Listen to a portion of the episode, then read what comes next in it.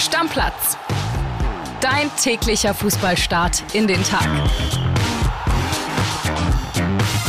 Moin liebe Stammis, herzlich willkommen zur Donnerstagsausgabe von Stammplatz. Ich bin André Albers und bei mir ist Niklas Heising. Hauhe, meine Freunde. Ah, das ist aber heute ein bisschen, bisschen fies für alle Hertha-Fans da draußen und auch für mich, denn du darfst es gerne verkünden, eine Ära geht zu Ende. Ja, deine, deine kurze Ära, sagen wir mal, als Pokalorakel. Du Ja. hattest ja Düsseldorf gegen St. Pauli, hattest du ja komplett richtig. Ja. Inklusive Gewinner, plus dass es im Elfmeterschießen entschieden wird. Und da hatten sich die Stammis für dich einen Spitznamen überlegt und waren bei, mit der überwältigenden Mehrheit, muss man sagen, bei Porakel gelandet. Porakel, jetzt haben wir noch viel Po und wenig Orakel. Ja. Das heißt, Porakel ist vorbei, denn die Hertha verliert zu Hause 1 zu 3 gegen Kaiserslautern. Schon chancenlos, muss man sagen, über weite Teile. Und wir hören mal rein bei unserem Hertha-Reporter Paul Gorgas, der war im Stadion. Hi André. Im Hintergrund läuft die Hertha-Hymne nur nach Hause, aber das gilt für nicht mehr allzu viele Fans hier im Olympiastadion. Viele sind schon auf dem Heimweg. Hertha verliert 1 zu 3 im Pokal-Viertelfinale gegen Kaiserslautern. Der Traum vom Pokalfinale im eigenen Stadion endet mal wieder vorzeitig und sportlich auch völlig verdient, muss man sagen. Hertha-Trainer Paul Dardai hat es mit einer Dreierkette versucht, die er überraschend aufgeboten hat. Hat zudem Marius Gersbeck zurück ins Tor gestellt, zum ersten Mal in einem Pflichtspiel nach seiner Rückkehr zu Hertha. Aber das Experiment ist schon nach fünf Minuten misslungen. Da geht Lautern in Führung. Hertha viel zu fehleranfällig in der ersten Halbzeit und nach vorne Ideen und auch chancenlos. Zur Pause hat Dardai dann umgestellt und Hoffnungsträger Fabian Reese nach seiner Corona-Erkrankung gebracht. Der konnte aber auch nicht mehr ausrichten, als eine Halbzeit die linke Seite zu beackern. Hat dann das Tor noch in der Nachspielzeit gemacht zum 1 zu 3. Aber Lautern war am Ende wirklich sicherer, besser und zieht hier verdient weiter in die nächste Runde ins Halbfinale. Große Stimmung gab es bei Hertha, vor allem vor Anpfiff. Da hat die Ostkurve noch einmal mit einer großen Choreo dem verstorbenen Präsidenten Kai Bernstein gedacht. Das war nochmal ein Moment zum Innehalten. Auf dem Platz konnte Hertha dann aber die großen Erwartungen, die die Fans durchaus hatten, hier vor dem Spiel nicht erfüllen. Das ist so bitter, weil wenn man sich das Tableau anguckt und so sieht, wer noch drin ist, das wäre schon möglich gewesen irgendwie dieses Jahr mit dem Pokalfinale im eigenen Stadion. Ja, ich meine, wir hatten ja schon in den Wochen und Monaten zuvor jetzt immer gesprochen, als es klar wurde, viele Erstligisten fliegen raus, viele Zweitligisten haben die Chance. Ja, und ich meine, für Hertha einen, einen fast besseren Gegner hättest du nicht erwischen können in der Runde, vielleicht nur außer Saarbrücken logischerweise. Lautern hat ja auch eine krasse, krasse Krise davor, hatten jetzt das eine Spiel gewonnen gegen auch echt schwache Schalker. Aber sich dann so im eigenen Stadion auch abfertigen zu lassen, also es war ja nicht mal ein ausgeglichenes Spiel. Lautern hat das ganz abgezockt zu Ende gespielt, ne? Konter gesetzt, getroffen. Und Hertha wirklich ohne Riese geht da gar nichts. Das ist ja erschreckend. Nun ist es ja so, dass wir nächste Woche noch zwei Pokalspiele haben. Kann es die Rückkehr des Porakels geben oder bin ich jetzt schon raus? Ich sage ja. Also wenn du drei von vier richtig hast, dann bist du weiterhin das Porakel. Aber da müssen die Stammis, glaube ich, drüber entscheiden. Okay, ich werde mich natürlich bemühen nächste Woche. Wir haben am Dienstag die Partie zwischen Leverkusen und Stuttgart und am Mittwoch dann Saarbrücke gegen Gladbach. Und dann wissen wir, wer die vier Halbfinalisten sind. Also ja, ich bin dabei. Ich, ich werde nochmal antreten als Porakel. Ja, ich meine, musst du ja, ist ja klar. Also du wirst ja jetzt nicht vor dieser Aufgabe verstecken, nur wegen einem Rückschlag. Nee, also so ein Typ bin ich nicht. Ja, wollte ich gerade sagen, so kenne ich dich auch gar nicht. So, und damit Deckel drauf auf den DFB-Pokal. Wir machen weiter mit Transfers und davon eine Menge. Wird jetzt in den nächsten zwei Tagen so ein bisschen transferlastig, ist klar, Niklas, ne? Ja, wird nochmal richtig, richtig heiß. Geht los mit dem VfB Stuttgart, der tatsächlich nochmal einen überraschenden Namen dazu nimmt. Mo Dahut. Julian Agadi, unser VfB-Reporter, verrät mal, was es damit auf sich hat.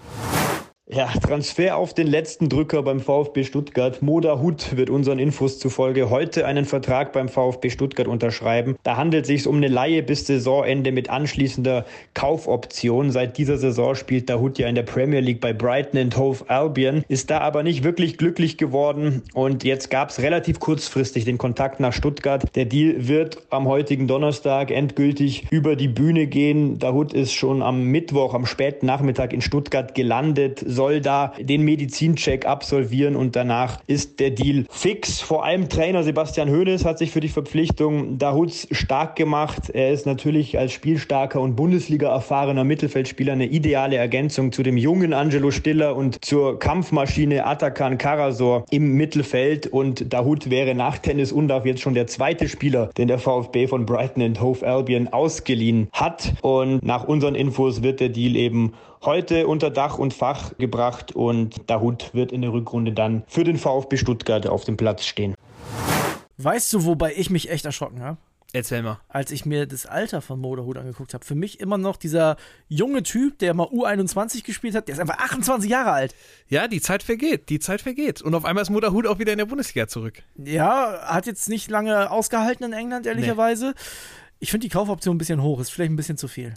Doch du, ich finde ehrlicherweise, wenn es funktioniert, ist es okay. Ich finde, es ist ein Deal ohne wirklich großes Risiko für Stuttgart. Das stimmt und macht auch Sinn, noch jemanden dazuzunehmen auf der Position. Das einzige Schreckensszenario, was ich für den VfB sehen könnte, ist, wenn Dahut jetzt voll einschlägt in der Rückrunde, die qualifizieren sich für eventuell die Champions League, vielleicht auch nur die Europa League, wer weiß.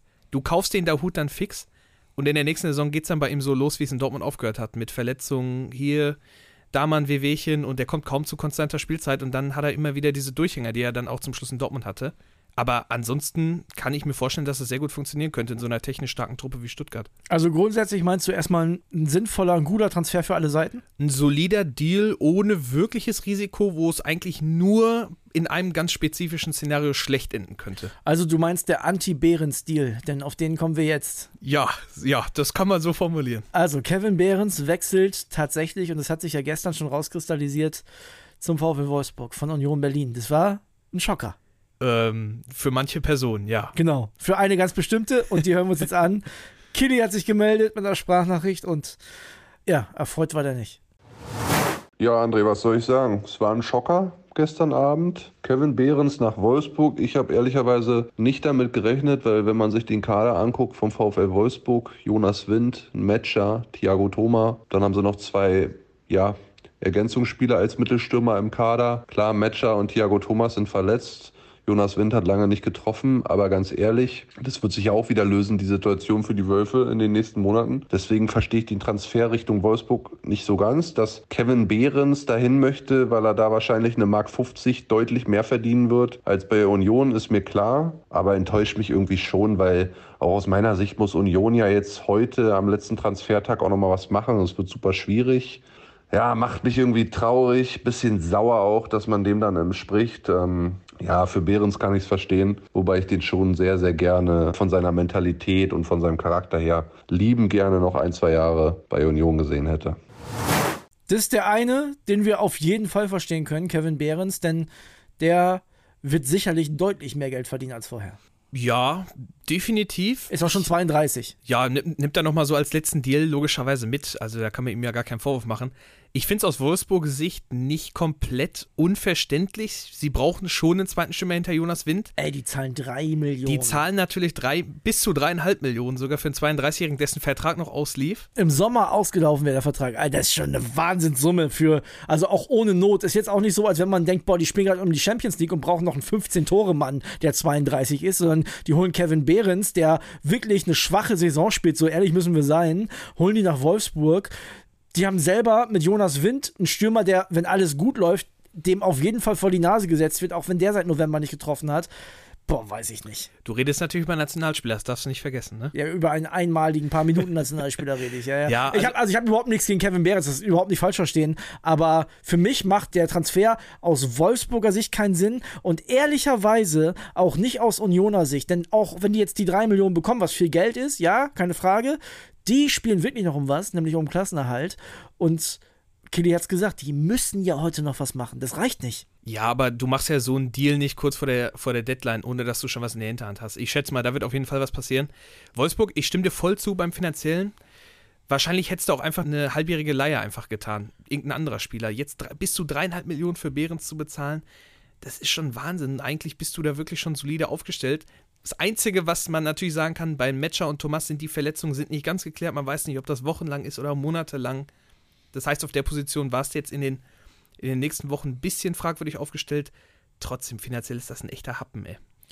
Ich bin mir nicht so sicher, ob man nicht manchmal auch Dinge macht, die obwohl man keinen Ersatz hat. Ich erinnere mich an einen sehr, sehr, sehr, sehr, sehr großen deutschen Verein, der Pavard und Stanisic abgegeben hat und keinen Rechtsverteidiger mehr geholt und jetzt im Winter 30 Millionen bezahlt. Also von daher, das kann schon alles mal passieren. Vielleicht ist das Angebot auch einfach zu gut, denn 3 Millionen für Kevin Behrens, so fair will ich sein, so ehrlich will ich sein, für einen 32-Jährigen, dessen Vertrag ausläuft, ist ein extrem gutes Ja, finanzielles musst, musst du schon machen. Musst ja, du musst du machen. nicht, wenn du nicht absteigen willst. Ich, das, ah, Ich ah. schätze Oliver Runert aber so seriös ein, dass der mit Sicherheit eine Liste von 15 bis 20 Spielern schon für das Szenario. Du musst dich ja vorbereiten. Ja. Wenn ein Spieler im Sommer so oder so, wenn der Vertrag ausläuft, musst du darauf vorbereitet sein. Ja. Und da werden sie im Winter, was heißt jetzt im Winter, aber zumindest heute noch darauf reagieren. Da bin ich mir ziemlich sicher. Das ist so geil, ne? Ich liebe ja diese, diese Transferschlussphase. Und hier schon mal der kleine Hinweis für euch. Morgen gibt es natürlich das Deadline Day Spezial. Ist ja klar. Ne? Wir werden auf alle Clubs schauen, gucken, wo noch was passiert ist, werden euch die Reporter einspielen. Also, das wird eine coole Folge. Hier verpasst ihr natürlich nichts. Das ist klar. Also wenn, wenn dann gibt es immer das Frischeste im Stammplatz, sowieso. Und ihr verpasst natürlich auch nicht, wenn ein Nadim Amiri von Bayer Leverkusens Startelf, wo er zuletzt ja stand, zu Mainz 05 wechselt. Denn das ist tatsächlich noch passiert, beziehungsweise passiert jetzt in diesen Stunden. Wir hören mal rein bei Pippo Ahrens, bei unserem Leverkusen-Reporter. André, grüß dich. Warum lässt Bayer Leverkusen Nadim Amiri zu Mainz 05 ziehen? Dazu muss man wissen, Amiri hat sich trotz seiner Rolle als Reservist in Leverkusen immer top verhalten.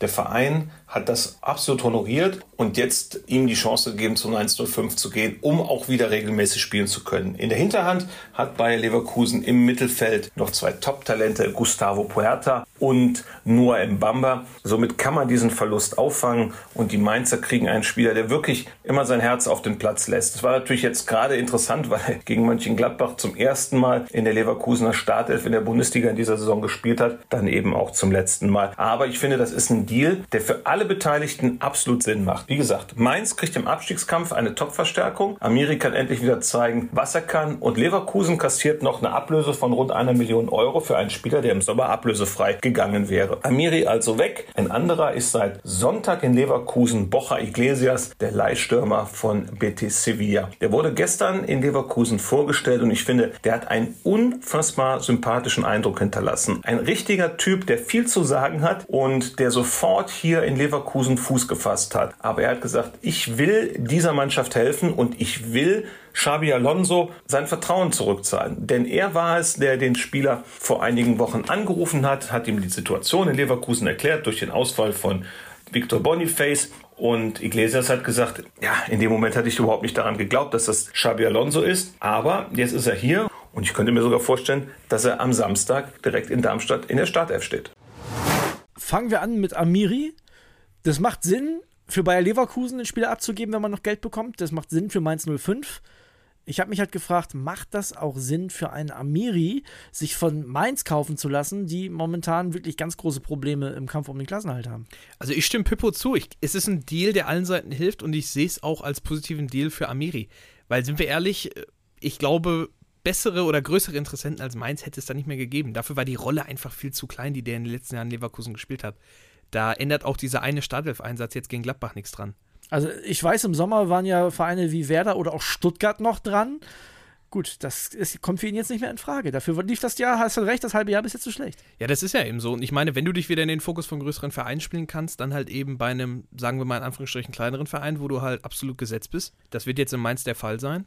Und ja, mal schauen, wie es jetzt für ihn da läuft. Ganz kurz noch zu Mainz. Jessica Gangkam, das ist zum Stand der Aufnahme noch nicht durch, soll aber auch in den nächsten Stunden quasi Vollzug gemeldet werden. Der kommt per Laie von Eintracht Frankfurt. Die rüsten nochmal richtig auf. Ich finde, die haben fast schon ein Überangebot in der Offensive, auch wenn die momentan nicht viel treffen. Ja, ich wollte gerade sagen, also was heißt Überangebot, wenn die Stürmer keine Tore machen? Ich hatte mal geschaut, die haben zwei Mittelstürmer-Tore bislang in dieser Saison. Das heißt, da brauchen die auf jeden Fall noch Hilfe. Also ich meine, Aber guck mal, wer da alles rumläuft. Viper, Ajok, Burkhardt ist auch noch dabei, Onisivo. Die haben so viele Stürmer. ja, aber wenn keiner trifft, Ja, ich, ich verstehe, was du meinst, aber eigentlich müsste man an der Stelle noch was abgeben, glaube ich. kann wie gesagt heute auch noch passieren. Fakt ist auf jeden Fall, Mainz legt als einziger von diesen Clubs da unten, von den, von den unteren drei, also mit Darmstadt, Köln, Mainz, jetzt nochmal richtig nach. Köln kann ja auch. Köln kann nicht. Darmstadt hat jetzt nochmal Holtmann geholt. Ist jetzt auch nicht so der Unterschiedsspieler wahrscheinlich. Justwan haben sie Ju- geholt. Gut, Justwan, klar. Der hatte im ersten Spiel direkt eingeschlagen, aber ja, Mainz nochmal mit zwei Transfers jetzt, wo man, wo man denkt, ja, die könnten auf jeden Fall sofort weiterhelfen. Lass uns noch kurz über Bocha Iglesias sprechen. Ich kann mir auch gut vorstellen, dass er am Wochenende spielt. Denn Leverkusen hat jetzt extrem harte Wochen. Ne? Die spielen jetzt gegen Darmstadt, dann haben sie das Pokalspiel gegen Stuttgart, dann die Bayern. Also, das ist eigentlich schon das Spiel, wo man Iglesias direkt mal brauchen könnte gegen Darmstadt. Ja, und wo er wahrscheinlich auch einen schönen Einstand feiern kann direkt. Also, ich ja. schätze mal, gegen Darmstadt ein Törchen kann man ihm da schon auflegen. Vielleicht auch zwei. Einen haben wir noch zum Schluss. Werder Bremen, wir haben gestern drüber gesprochen, holt einen sehr, sehr großen Mann fürs Mittelfeld. Skelly Alvero, das Ding ist durch, wird ausgeliehen mit Kaufoption von Olympique Lyon. Ja, wie gesagt, war ja gestern schon Thema bei uns, jetzt ist es fix. Ja, ich meine, was soll man dazu groß sagen? Also ist ein bisschen wie bei. Groß kann man auf jeden Fall dazu sagen. Groß kann man definitiv sagen. Ist ein bisschen wie bei Dahut. Also du kannst eigentlich nicht viel falsch machen. Wenn es eine Leih mit Kaufoption ist, wenn er einschlägt, ziehst du die. Wenn nicht, dann nicht. Ganz einfach. So, das war's für heute. Wir machen Deckel drauf auf diese Standplatz-Episode und äh, wir haben es gesagt. Morgen großer Rückblick auf den Deadline Day. Da erfahrt ihr alles, was wichtig ist rund um die Bundesliga. Also einschalten lohnt sich. Deckel drauf, bis dann. Ciao, ciao.